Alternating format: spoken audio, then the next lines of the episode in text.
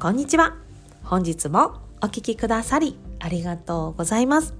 ウェルビーイングと強みを味方に幸せを作る女性専門ウェルビーライフコーチの公認心理師神戸敦子です。私自身3児の母として日々育児にパートナーシップにそしてママ友関係に奮闘しております。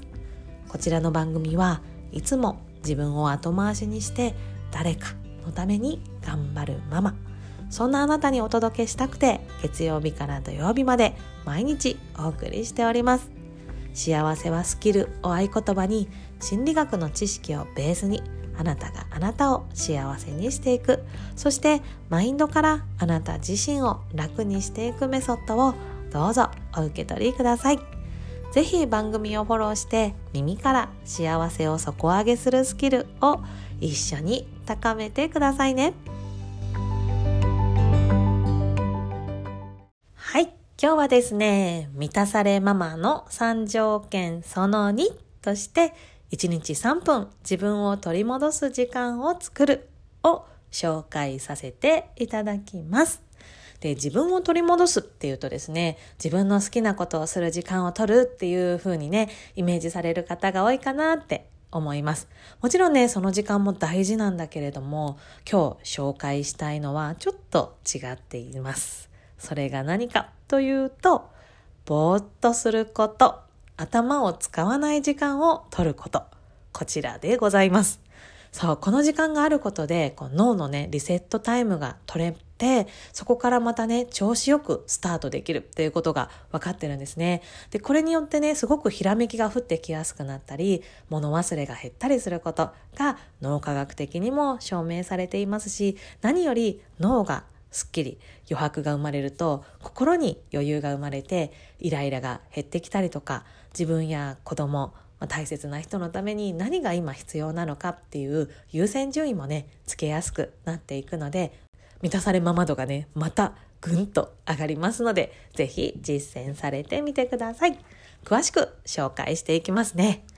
で、最初にですね、最近の脳科学で分かったことをちょっと簡単に説明させてください。で、脳っていうのは一つのお部屋のようなもので、そこにね、集中的に荷物がぐっと詰め込まれる集中モードの時と、そのお部屋に入ってきた荷物を整理整頓して片付ける整理整頓モードっていうのがあることが分かってきたそうなんですね。で、私たちの脳っていうのはね、いろんなインプットをすると、それをどんどんどんどん脳にボンボンボンボンボンボンボン投げ込んでいく。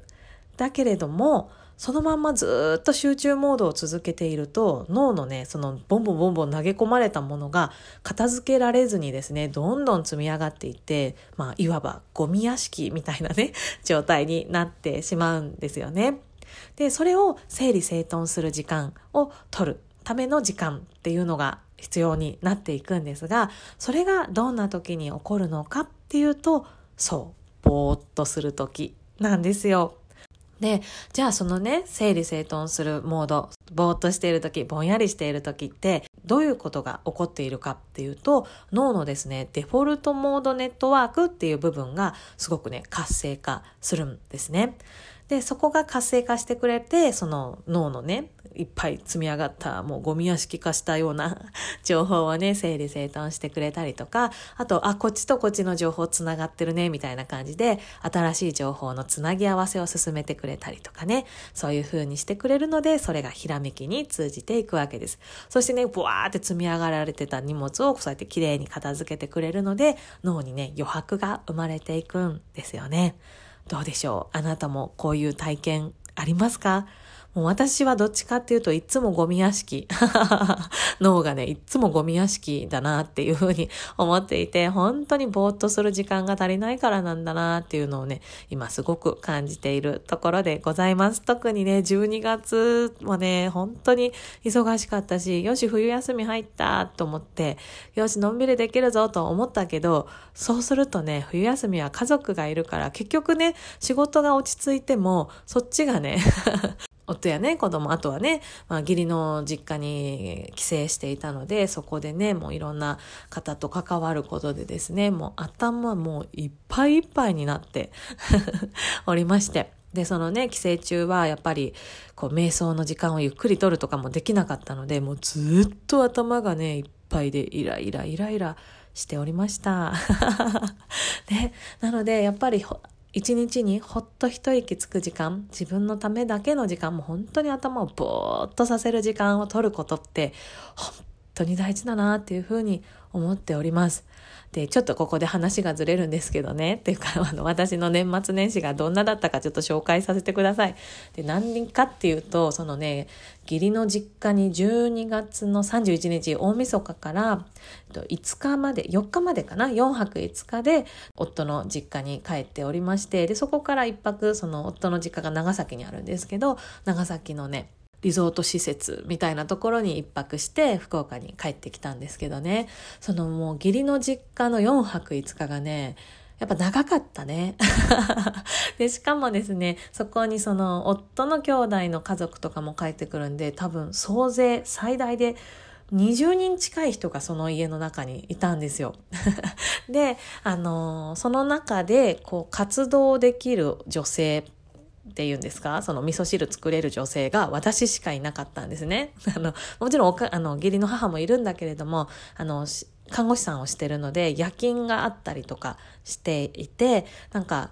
今日は夜勤夜勤明日の朝ごはんお願いねって言われて、あの、20人近い人のね、味噌汁を朝から作るみたいな日々をね、過ごしておりました。まあ、その一方でね、あの、すごく楽しい時間もあったし、美味しいものをね、いっぱいいただけたりとか、そのね、義理の母がお仕事じゃない時はね、なんかいろいろお話しさせてもらったりとか、本当にいい時間だったんですけど、やっぱね、心休まる時間だったかっていうとね、違いますよね。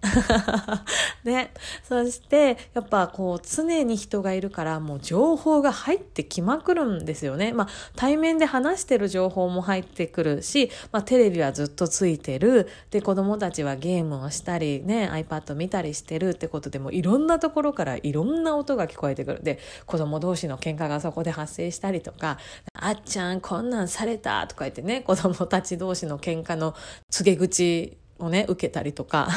そんな感じで、もうすっごい情報がいっぱい入ってくるわけです。で、そんな中でもうそれを整理するいとまもなくずっとね、4泊5日。で、そこから1泊また旅行に行ったので、まあゆっくりね、一人でのんびりする時間も取れなかったので、まあほぼ1週間ずっとそんな状態だったんですね。で、帰ってきたら帰ってきたで、またそこから3連休は子供のねソフトボールのお当番がずっとあったのでだけどもうずっとずっともう情報過多な状態ですよ。なのでね結構そういう状況になると私よくあるんですけど子供の名前が出てこないんですよ。なんか声かけようと思ってあえっ、とななんだっけ名前？みたいな。自分の子供にですよ。なんか真ん中の子に上の子の名前で呼んじゃったりとか、真ん中の子呼ぼうと思うんだけど、えーと、なんだっけ名前、えーと、とか言って、自分の子供の名前が出てこないみたいなね、状況をよくね、忙しくなると私やってしまっておりまして、今回も本当にそういうことが何度も何度もありました。でね、これって本当繰り返しになるんだけれども、もう情報過多にね、脳がパンクしている状態なんですよね。でよくパソコンとかでもすごい情報をいっぱいガーって入力しちゃったりとか、すごいデータ保存しすぎて重くなっちゃったりすると、もうずっとぐるぐるぐるぐる回って止まっちゃって進まないっていう風になりませんか？なんかもうそういう状態。その情報型でずっとその情報がどんどんどんどん脳に詰め込まれていくけれどもぼーっとする時間が取れなくてその頭を整理する時間が取れないっていうのはまさにそのもう情報型で私もうパンクしてます止まってますっていう状態でどうにかこうにか毎日頑張っているっていう状態なんですよね。じゃあそこからどうやって抜け出すかっていうともう繰り返しになるんですがとにかくぼーっとすることそのデフォルトモードネットワークっていうその脳の部分を使って脳の整理をしてもらうことなんですね。どうでしょう？あなたはそんな時間取れていますか？もうこれね、世の中のお母さんは本当にすごいと思います。めちゃくちゃ脳を使ってるし、フル回転で生きてますよね。なので、ぜひね、今日から1日3分でいいので、ぼーっとする時間をご自分にプレゼントしてあげてください。で、この時大事なのは、スマホを手放すことでございます。スマホって本当に情報満載のアイテムですよね。もうそれを見てるともうね、ものすごい情報が一気にブワーって入ってくるわけです。つまり、スマホを使うと脳がゴミ屋敷になる。ということを言っても過言ではないぐらいの情報方ぶりでございます。なのでね、もうもちろんスマホがね、ないと生きていけないね、時代ですからね、今は。だから、スマホが悪いって言ってるわけじゃないんだけれども、スマホを使った分、1、2時間集中して仕事をしたりした後は、もう、ちょっとね、自分をぼーっとさせる時間、今までわーっていっぱい入れた情報を整理する時間っていうのをとってあげてください。で、3分って言ってもね、私たち母親にとってはめっちゃ長く感じると思うんですよ。3分何もしないって普段の生活でそうないじゃないですか。ほっと一息コーヒーでも飲むかと思っても、あ、そうやん。あの注文今日までやったとかやさ、とかさ、だってごめんなさい。とか、ついスマホ開いちゃったりとかありますよね。だから、もしかしたら最初の3分ってすっごく長く感じるかもしれないんだけども、その3分、ぼーっと空を見上げたり、ぼーっとね、壁の絵をね、眺めてみたりとかして、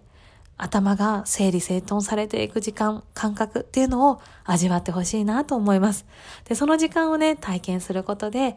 あなたの脳がきれいに片付けられて脳に余白ができることで心にも余白が生まれてきます。そしてね、心に余白が生まれればもう本当にイライラすることも減っていきますので、ぜひお試しくださいね。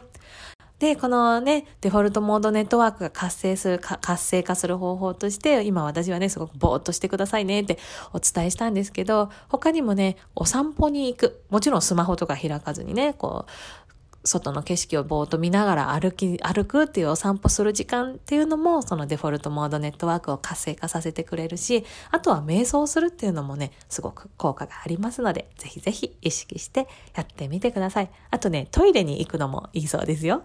あれやこれやと考えずにね、流れるままにぼーっとする。こんな時間をぜひご自分にプレゼントしてあげてくださいね。ということで本日は、満たされママの3条件その2、1日3分自分を取り戻す時間を作るを紹介しました。ぜひ、早速この後3分間、ぼーっとしてみてくださいね。明日は満たされママの3条件その3、ビーイングの強みを知るについて紹介させていただきます。